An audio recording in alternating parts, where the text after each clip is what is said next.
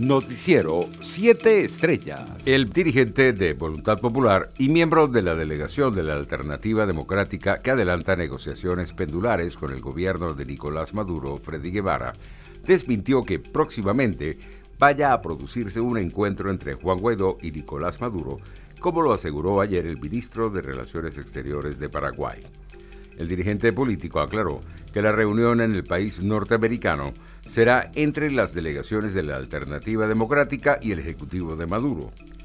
El comunicado conjunto de Estados Unidos, Europa y Canadá marca un cambio definitivo en la posición internacional hacia Venezuela, una política que ahora busca acompañar el relajamiento de sanciones en función de avances concretos en materia electoral e institucional, afirmó el politólogo y profesor de IESA Michael Penfold en sus redes sociales. En otras noticias, el delegado permanente de Venezuela ante la Organización de Naciones Unidas para la Educación, la Ciencia y la Cultura UNESCO, Jorge Valero, denunció este martes las consecuencias de las medidas coercitivas unilaterales impuestas por la administración de Estados Unidos contra el pueblo venezolano y que han impactado negativamente los sectores educativo, científico y cultural.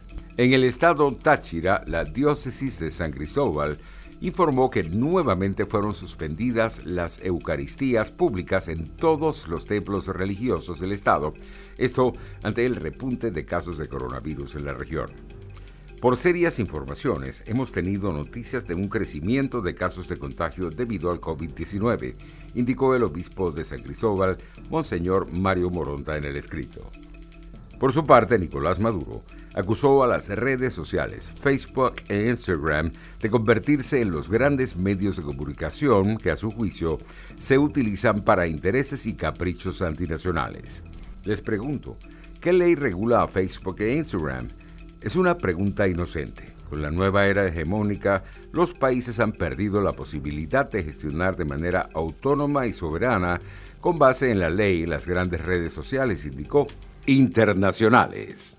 Tres senadores brasileños presentaron el lunes una demanda ante la Corte Suprema para que se investigue si el presidente Jair Bolsonaro cometió el delito de prevaricación al no denunciar sospechas de corrupción en la compra de la vacuna anti-COVID Covaxin. Entre los tres legisladores figura Randolfo Rodríguez, vicepresidente de la Comisión Parlamentaria que indaga en presuntas omisiones del gobierno en la lucha contra la pandemia, que ya dejó más de medio millón de muertos en Brasil. En España, el Consejo de Ministros aprobó este martes la undécima prórroga de las limitaciones a los vuelos de Brasil y Sudáfrica que aterricen en aeropuertos españoles y que estarán vigentes hasta el 20 de julio debido a la pandemia de COVID-19. La medida entrará en vigor desde las 00 del día 6 de julio hasta las 00 horas del 20 de julio, informa el Ejecutivo en un comunicado. Por su parte, la presidenta de la Cámara de Representantes de Estados Unidos, la demócrata Nancy Pelosi,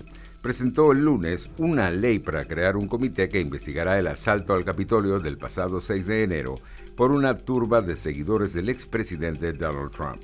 Se espera que el Pleno de la Cámara de Representantes de mayoría demócrata vote sobre la iniciativa el miércoles. De ser aprobada, la ley daría a Pelosi autoridad para nombrar al presidente y los 13 miembros del comité, de los que cinco serán designados después de consultar al líder republicano en la Cámara de Representantes, Kevin McCarthy, aliado de Trump y quien se ha opuesto a investigar el asalto al Capitolio. Economía. La OPEP Plus, el grupo de países productores de petróleo liderado por Arabia Saudita y Rusia, se reunirán el jueves para decidir sobre un nuevo aumento de su producción ante la recuperación económica y para frenar el sobrecalentamiento de los precios. Si la mejora de la demanda había motivado las últimas subidas, ahora el nivel de precios también guiará la decisión del grupo de productores, cuya estrategia iniciada en abril de 2020 en respuesta a la pandemia ha funcionado prácticamente muy bien. Deportes. El tramo final del recorrido de la antorcha olímpica en Tokio se llevará a cabo en espacios cerrados al público para evitar posibles contagios de coronavirus, según anunciaron hoy las autoridades locales. Tras pasar por las otras 46 prefecturas de Japón, el relevo de la antorcha olímpica llegará a la región de la capital el día 9 de julio y recorrerá diferentes áreas de Tokio hasta el encendido del pebetero en el Estadio Olímpico el día 23 de ese mes. Noticiero 7 Estrellas.